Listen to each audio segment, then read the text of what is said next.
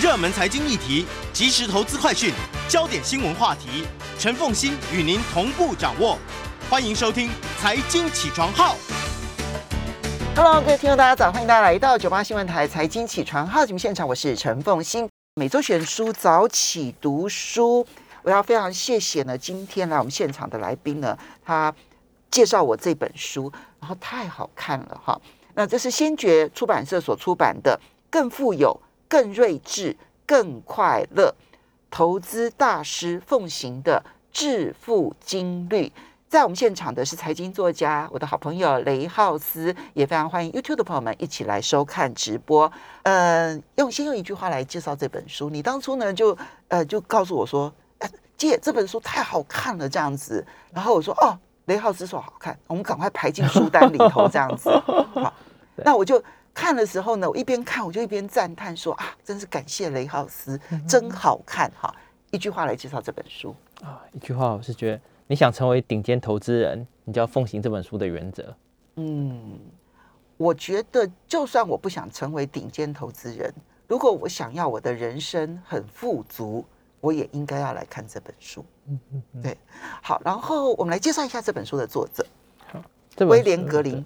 对，威廉格林，威廉格林他是他是一个记者，对，嗯但是实际上呢，他跟很多顶尖投资人都非常的熟悉，所以他有机会采访他们。嗯像他他替一个盖伊斯皮尔蓝鲸基金的经的经理人替他做了这个呃替他写了回忆录。那也因为这样子认识了很多像很知名的人物帕布莱，好像盖伊斯皮尔跟帕布莱他们是在二零零八年的时候一起标下了波克跟巴菲特共进午餐，对，然后他们就因此能够更有机会又认识 Charlie Munger，还有一些低调到可能没有人听过，像在这里面的尼克史利普，哦，他他非常的厉害，但是没人听过他。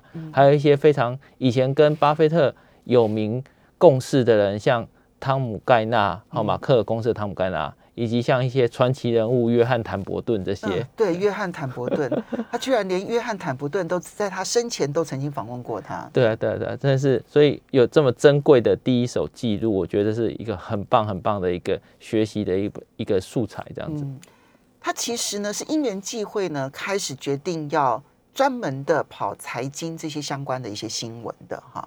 那呃，我念一下他曾经待过的媒体的名称，你就会知道说他为什么都可以采访得到这些顶尖投资人哈。他帮《纽约客》写文章，他帮《Time》写文章。Fortune 哈，然后这一个嗯、呃，这个嗯，财新杂志、富比士杂志，然后金钱杂志、价值杂志、彭博市场、旁观者跟经济学人。好，这里面其实你会发现，他就是在欧美社会，尤其是英文系的这个读者当中呢，响叮当的媒体工作。那他又是专门采访这方面的，而且专门在这方面写专栏的。二十五年的经历下来，他因为后面有一个大的招牌，媒体招牌，所以呢，他要去约访这一些顶尖投资人，这些顶尖投资人都愿意被他采访哈。再加上呢，他因为有二十五年的经历，那这里面呢，他显然在最近这十年呢，他的功力呢，其实已经上升到了一定程度。这个时候，他去采访顶尖投资人。那这些顶尖投资人对于他的问题跟对于他的这一些写作满意、放心，所以不是只是接受他一个小时的访问哦，这里面很多人是邀请他搭他的私人飞机，可能飞到印度，可能飞到比如说他的巴哈马的这个豪宅，对对，豪宅里头，然后呢可能会一起待个两天、三天，甚至一个礼拜的时间，然后他去观察他的行为。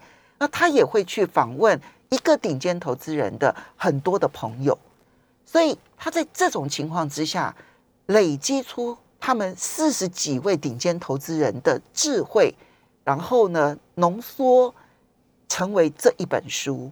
所以我说，我为什么一边看我就一边觉得实在太爱这本书了，因为既有顶尖投资人的智慧，其实我觉得也包括了这一位作者，因为他采访了二十五年，所以他其实已经。筛掏出很多需要跟不需要的，他把资讯分得很清楚，他能够浓缩出一般人都可以运用得到的资讯，这个功力其实本身也很高。嗯嗯嗯，这就是我喜欢他的地方。好，所以我们就来进入这本书的内容哈。他有，你来介介绍一下他他怎么样写这一本书？呃，他按照不同的主题哦，几乎每个章节都有各式各样的主题，然后选定一位投资人当主题的主角，然后中间穿插了其他投资人对这个相近主题的一些概念，嗯，对，然后用穿插这些概念，然后一个一个一个穿针引线，所以其其实这本书你会感觉它就像是从头到尾上了一道菜一样，嗯，对，从开胃菜一直到最后结束，就觉得哇，真是这对这个就是一个。很很系统化的一种，像系统化这样的一个学习的方式，这样子的。它一共八个章节了哈，所以呢有八个主题。那里面比如说可能专门复制别人的行为，嗯，只要你复制的到位，对不对哈？然后呢就是如何去面对未来的无常。他就是顶尖投资人都会承认未来是不能够预测的，嗯嗯嗯。所以可是投资又必须要投资未来，嗯嗯嗯。那这种情况之下该怎么做？好，那他们这就都每一个人都有每一个人在不确定的未来的情况之下，如何去让自己可以适应会随时改变的未来？那第三个就是你必须要让自己有坚韧，可以度得过所有的灾难。啊，所以韧性很重要。对，不是这个调皮任性的任性哦，而是有坚韧的坚韧的能力的那个韧性，呃，反脆弱的能力。然后呢？同时，你又必须把你的原则定定得很简单，你才可以长期有纪律的去执行它。然后呢，并且你必须要拒绝及时行乐。然后你要给你自己很好的习惯。然后最重要的是，你要知道什么地方会犯错，然后就不要去犯那个错。嗯。那你挑了四个要来跟大家分享。挑四个主题跟大家分享。好，来第一个，第一个是。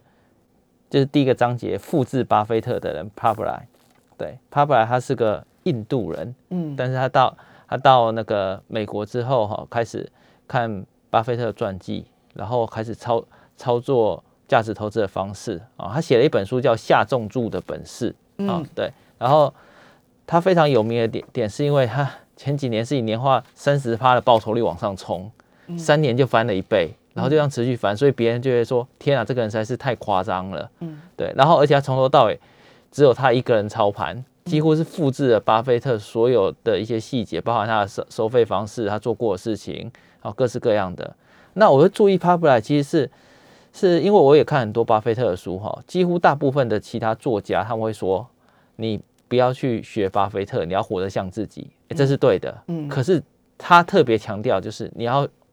复制那些有用的招式，复制到非常的极限。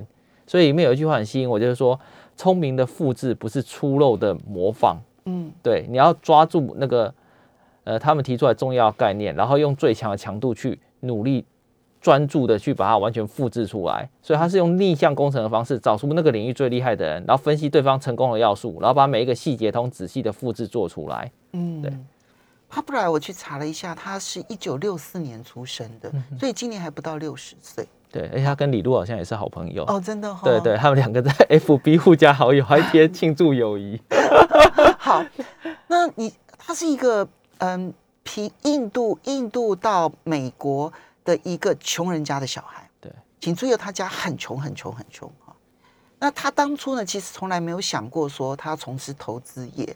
为了赚钱，才不得已进了投资业。嗯，然后意外的发现巴菲特的传记啊，然后呢，他就决定他要复制巴菲特。他，嗯，我觉得他的复制跟一般人想要去学巴菲特最大的不同点是，我在看他的复制的时候，会想到国画里头哈，国画里头，如果你要去学国画的时候，老师都会教你说，你去临摹临摹呃一幅画。嗯或者临摹字帖有没有？那呃，甚至于那个有时候临摹是说，你把它衬在你的宣子底下，然后你就去临摹它。你要临摹到每一个小细节都一样。我觉得他的复制就是一种临摹。嗯嗯嗯。他要求每一件小事都跟巴菲特一样。嗯。包括了我成立基金公司，然后我的收费标准我要学巴菲特。对。我的选股标准我要学巴菲特。对。然后我的做善事，我也要学学巴菲特。特，他每一件事情，大大小小的每一件事情，他都学巴菲特。而且用很强很强的强度去学他，嗯强度强到其他人几乎都会受不了。对嗯，像那个他跟他好朋友盖伊斯皮尔两个，呃，在模仿的时候啊，盖伊斯皮尔经常讲他受不了他的脑袋，他受不了帕布莱的脑袋那么好，会跟不上他。嗯对，而且他他模仿所有的成功的人，像巴菲特的价值投资的方式，然后巴菲特的内在积分卡的方式。你跟大家说说内在积分卡是什么？好，什么叫内在积分卡？就是说，呃，你你是对是错，跟别人讲没有关系。好，那如那个只跟你自己的逻辑推理有关。另外是你表现的好坏，你要用自己的标准来衡量，不是用外在的标准去衡量。对，如果外在的人觉得你表现很差，但是你觉得你知道你真的表现很好，那就 OK 没有问题。如果大家都称赞你表现很好，但是你骨子里知道你表现很差，这样也是错的。这就是内在积分卡的一个很重要的观念。那很多投资人他能够撑过一些别人觉得他绩效不好，别人他觉得他持股套牢，别人觉得他与众不同，那是因为他们遵守的原则就是自己的内在积分卡。而且真正厉害的投资高手，他们就只遵守自己定下来的规矩，而且是用非常强的强度、绝不妥协的强度去去做这件事情。像巴菲特，他连吃的东西他都完完全全不听别人话，只是用他他的方式，对他就是要吃冰淇淋喝那些，他像个小孩子一样吃对东西，这完完样。全全嗯的那是他的内在基本卡，我并不建议大家记对对对这一部分我不建议大家复对，制因为医。生说他是 DNA 比较特别一点，嗯 对对对对。然后他他又讲说，你要必须要跟比你优秀的人往来，你才会更进步。这巴菲特建议他的，嗯所以他听了这句建议之后呢，他每次跟别人见面，他都会衡量，呃，我跟这个人建立关系，会让我这个人变得更好还是更差？嗯，哦他不见得是要跟有权有势的人接触，他是要跟他觉得可以帮助他成长的人接触。对，然后他也讲说，呃，如果我跟某个人吃完午餐，然后呢，我不喜欢跟他吃饭的感觉，他就再也不见他了。对，一集。然后我发现还有另外一个投资人也是一样，就是写非常潜力股的菲利普费雪，他在看到别人的时候，他就看他跟他见面，就衡量这个人是 A 咖还是 Z。对，如果他是 Z，他就再也不跟他见面了。然后他很年轻的时候，巴菲特去拜访他，他就知道巴菲特是 A 咖，所以他得意洋洋。我发现了一个 A 咖，对好，嗯，我觉得这个内在积分卡哦，其实它在生活上面啊，其实也是一个很好用的东西。当然，这个内在积分卡不是说我不是意思意思不是说啊，所以别人说什么你都不不用在乎。不不不，它的重点是我应该要有我一个为人处事的我的基础的价值标准，我应该要有我自己的价值标准。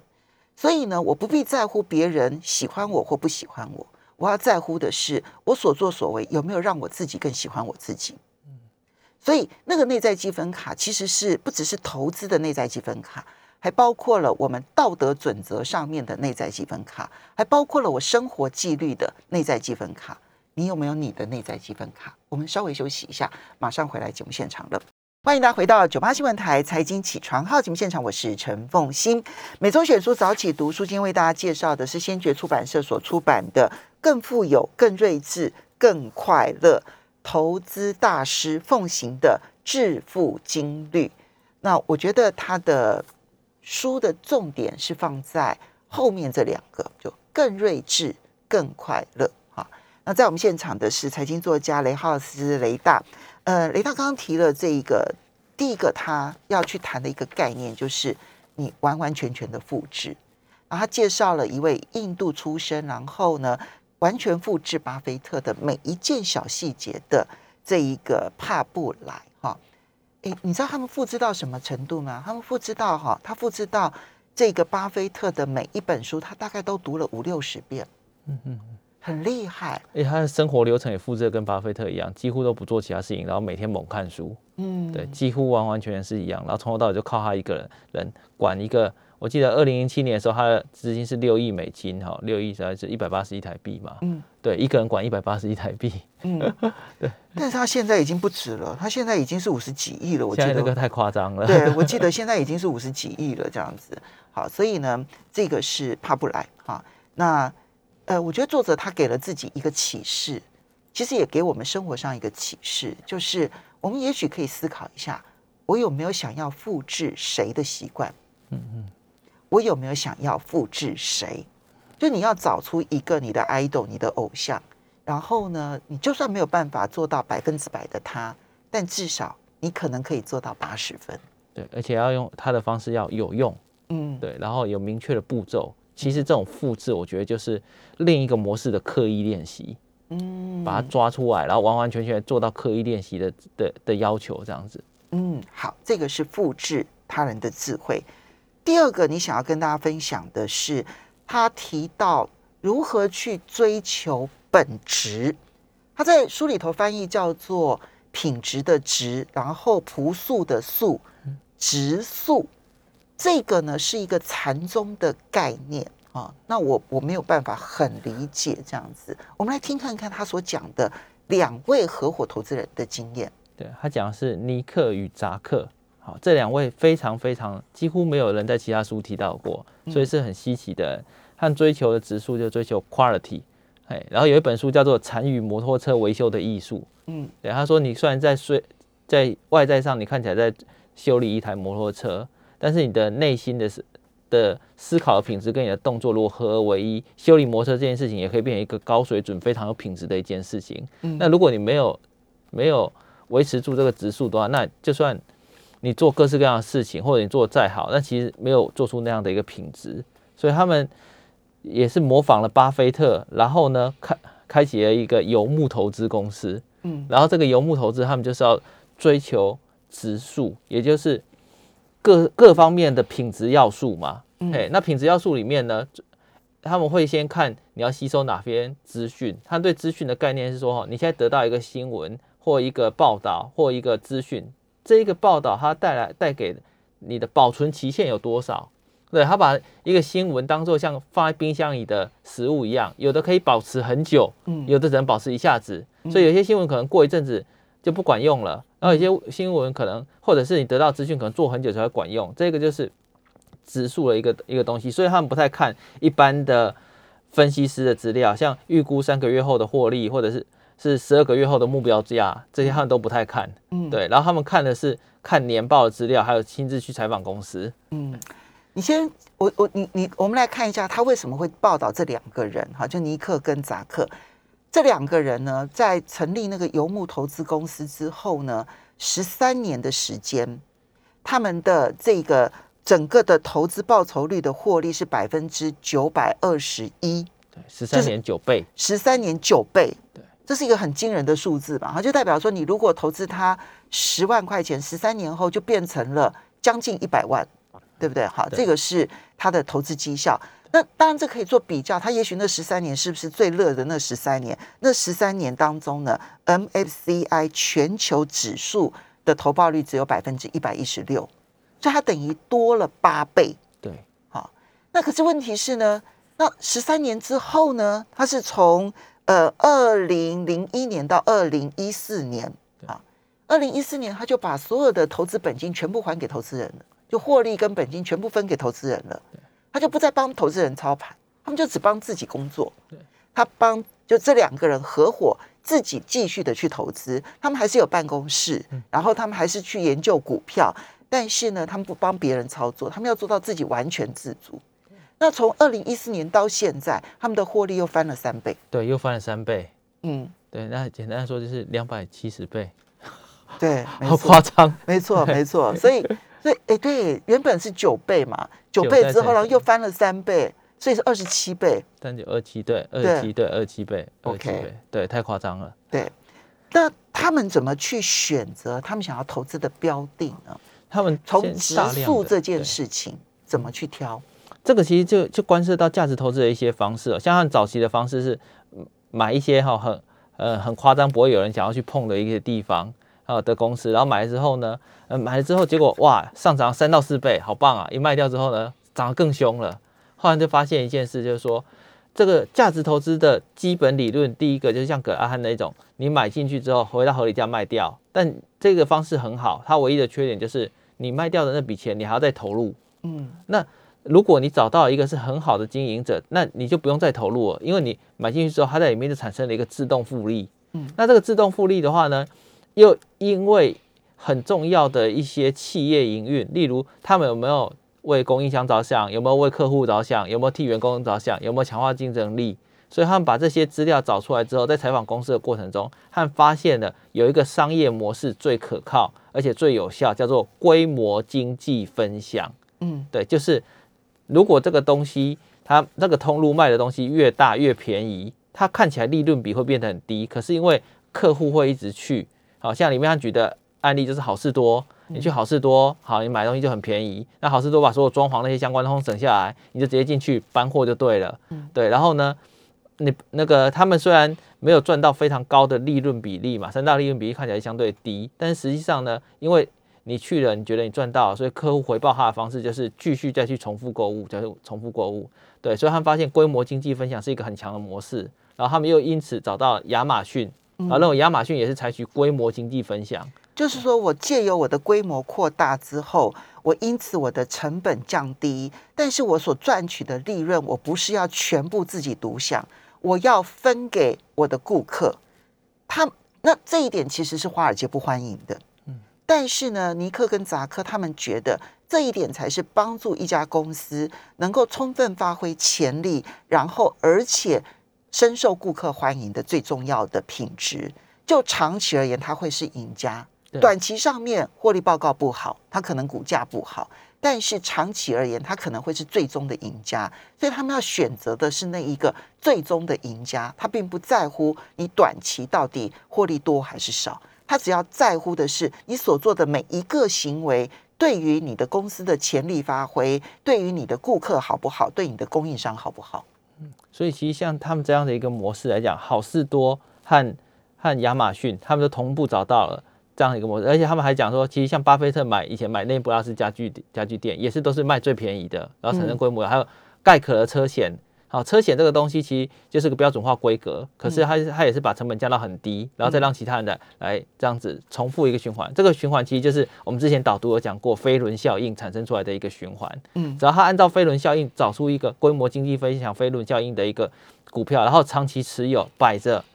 就完全没有问题了，所以他们的持股成本，亚马逊持股成本是三十元。嗯，现在好像是他们的平均持股成本只有三十块，现在亚马逊是两千多，两千多嘛？对对对对，三十块，对，而且还持有超过二十趴以上，就整个投资组合的比例超过二十趴以上，非常的夸张。嗯，对，我觉得他们呃，这这这本书好看的地方就是，他不是到最后就只介绍一个他这样子啊，他有提到说他们的心路历程是怎么过来的。嗯嗯。其实这本书里头，绝大多数的顶尖投资人，他们都遵循一个基本原则：寻找价值远高于价格的公司，就价格被低估的公司。对，然后大家被低估的时候买入。对，当然这个话讲起来很容易，但是最难的就是判断价值这件事情。而且尤其是在消息坏的时候，价格被低估，通常都是消息最坏的时候。你要怎么有这个勇气，然后去投进去？这一点其实尼克跟扎克曾经做过一件，我想很多人都觉得很冒险，但是呢，现在回头来看又觉得合理的不得了。各位有没有知道一个国家叫辛巴威？啊，辛巴威曾经要上国际媒体，就是他们通恶性通货膨胀到他们发行一兆两兆面额的那一个货币，因为他们实在是恶性通货膨胀到一个不可思议的地步，就他们去旅行到了到了这个辛巴威。他们所看到的跟那个国际新闻所报道的绝望刚好是两种景象。他觉得当地其实是有经济活动生机的，而且他们在那个恶性通货膨胀之后找到他们的生存之道，所以他们就找到了四家在辛巴威，包括什么连锁的什么早餐店呐，然后包括了一些连锁的一些什么样的店，他们觉得表现很好的，他们就砸重金买了这四家公司的股票。当大家都觉得辛巴威的经济完了，一辈子都不可能有机会的时候，他们砸重金在辛巴威，让他们大赚。所以这就是眼光跟勇气。可是后来就是碰到刚刚这一个这个呃雷大所说的，他们买了一家公司很低的时候买，然后呢赚了赚了多少倍啊？我看一下，赚了六倍的时候卖掉，很棒，对不对？对不起，这家公司后来又再涨了十倍。所以他们就觉得很痛苦，之后呢，他们就决定要去找那个长期有竞争力的公司。而什么叫长期有竞争力？就是质素，对，品质素质就是第一流的公司。对这一点呢，我觉得包括我们的人生好像都应该去追求。那稍微休息一下，等一下回来呢，我们再来看到怎么样让自己每一天小小的积累可以进步到不只是顶尖投资人，那至于我们的人生都可以更睿智、更富足。我们休息一下，马上回来节目现场了。欢迎大家回到九八新闻台财经起床号节目现场，我是陈凤欣。每周选书早起读书，今天为大家介绍的是。更富有、更睿智、更快乐。先觉出版社所出版。在我们现场的是财经作家雷浩斯，也非常欢迎 YouTube 的朋友们一起来收看直播。好，雷大，我们进入第三个你想跟大家分享的概念。对，累积边际利得。对，累积边际利得就是高绩效的习惯。像巴菲特会讲说，哈，习惯是很重要的。对，因为你，嗯，好的习惯会帮助你，那坏的习惯你又很难改掉。然后在这里，马克尔公司的盖纳要先介绍马克尔公司哦。他在一九九八年的时候，股价是七十七块，然后后后来股价涨到三百多。嗯，哦，对，因为我看过另外一本书叫《亲爱的股东》，里面也有提到马克公司的一个一个这个呃里面的股东信哈。那马克公司的的盖纳跟巴菲特两个是好朋友，他们一起当华盛顿邮报的董事，所以马克公司很多复都复制出了波克家行为。嗯，啊，那盖纳呢，他更厉害的是。他有很强很强的毅力，他是毅力之王，所以他也把良好的习惯慢慢慢慢累积，用在生活上各个地方，包含减肥。他开头是写他他在做减肥，然后这个作者还还觉得说他这他对作者说他自己的减肥能力很差，就盖纳每天都做一点点小事，一点点小事哦，因为他很讨厌跑步，可是他就养成了你只要跑一点点的习惯，嗯，最后累积起来，你当他变成习惯的时候，就变成一个动力了，嗯，对。他介绍的这一个盖纳，他并不是一个很出名的人哈。他嗯，这家马克尔公司是一家保险公司。那你知道，保险公司其实就有很多保护的这一些保费啊，你要帮他去投资，那个累积起来的金额很大。你去想象国泰人寿，对不对哈？他就是操盘手，就你就简单去想，他是国泰人寿的操盘手。可是他操盘的绩效非常好。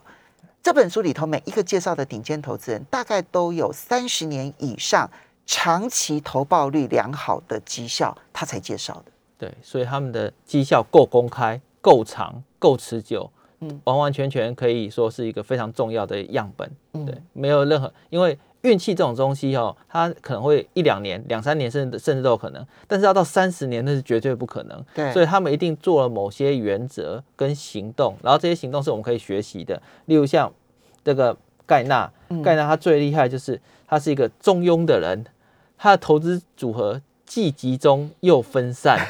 对，这听起来好像很很很矛盾哈，但实际上就是它有一些投资组合集中在重要的大型个股，然后有一些分散在小型的个股，所以它是既集中又分散。然后像刚刚讲到亚马逊这些公司呢，实实际上它也有买，好，但他在买的时候呢，他是先主。建立一些小型的投资组合，再慢慢慢慢的做下去。所以如果他失败了，他也不会产生巨大的危机，因为不会害到他。对，我觉得在这你呃，你特别喜欢这个人的原因是什么？我觉得最厉害就是他这个非常有毅力的累积边际利得。我对，这就是呢，我觉得在这本书里头呢，可能一般人最容易模仿的就是这个人。为什么呢？因为呢，他不追求极端的纪律，不追求极端的自律。这里面很多人，你比如说像坦伯顿，哈，约翰坦伯顿，这当然是投资界的传奇人士，他已经过世了。那作者很棒，他还可以访问，之前曾经访问过约翰坦伯顿，哈，你就会觉得约翰坦伯顿呢，不是我们一般人能够模仿得了的人，因为他的脑袋跟他胆量与众不同。是，可是呢，这个盖纳呢？他的他的所有的作为都很简单，就是方向正确，不求完美，每天做边际立德的进步就好。对，就是那种每天就坚持进进步个一趴，方向要正确哦。对对啊，对他坚持就是这个样子。嗯，对，这个真的是是非常非常的厉害，因为像其他的投资人是聪明到不像话，跟神没两样，正常人是学不起来的。但他就是一个，你只要让他知道我对一个平常人。他这样子做，也可以让你的报酬率逐逐步逐步的一路往往上。像他也有把一些钱丢到丢到品质要素、指数里面，非常好的，因为他的选股报酬率几乎跟呃选股条件几乎跟巴菲特一样，嗯对。然后例如像那个呃他们的条件就是 ROE 可能不错，负债不要太高，管理阶层要很好，然后那间公司要能够把保留盈余再投资，然后股价要合理。嗯，但他最重视的就是那个再投资的人是不是天才，所以他在一九九零年的时候就买了波克夏股票，因为很简单啊，巴菲特本身就是天才，所以把钱丢到那边，嗯那就 OK 了。嗯对，这个就是他们的一些选股条件。那他就是一直坚持这样的一个选股条件，然后持续的做下去。因为他讲最重要其实就是你要你要做一个可靠、不会被击倒的人。因为在投资的领域里面哦，会冲刷掉很多人。那你只要硬着待在里面，慢慢慢慢的前进，时间久你就变成第一流的人。嗯。所以呢，他这里面除了盖纳之外，他也分享了之前介绍的史利普讲过的一句话，我很喜欢这句话。他说：“其实啊，我们所做的每一件事情啊，都没有什么秘诀啊，你就是只要在乎每一件小事，然后呢，让这一些小事做得好，然后把它们积累在一起就好了。对，所以他他主要除了选除了选股之外呢，他还控制成本，把成本压得很低。他这个人很节俭，对，然后他也不在乎自己失败，因为他把 Michael Jordan 的名言说贴在墙壁上是，我这辈子一次又一次失败，这就是我成功的原因。嗯，对。好，这个呢是马克尔的这个盖纳。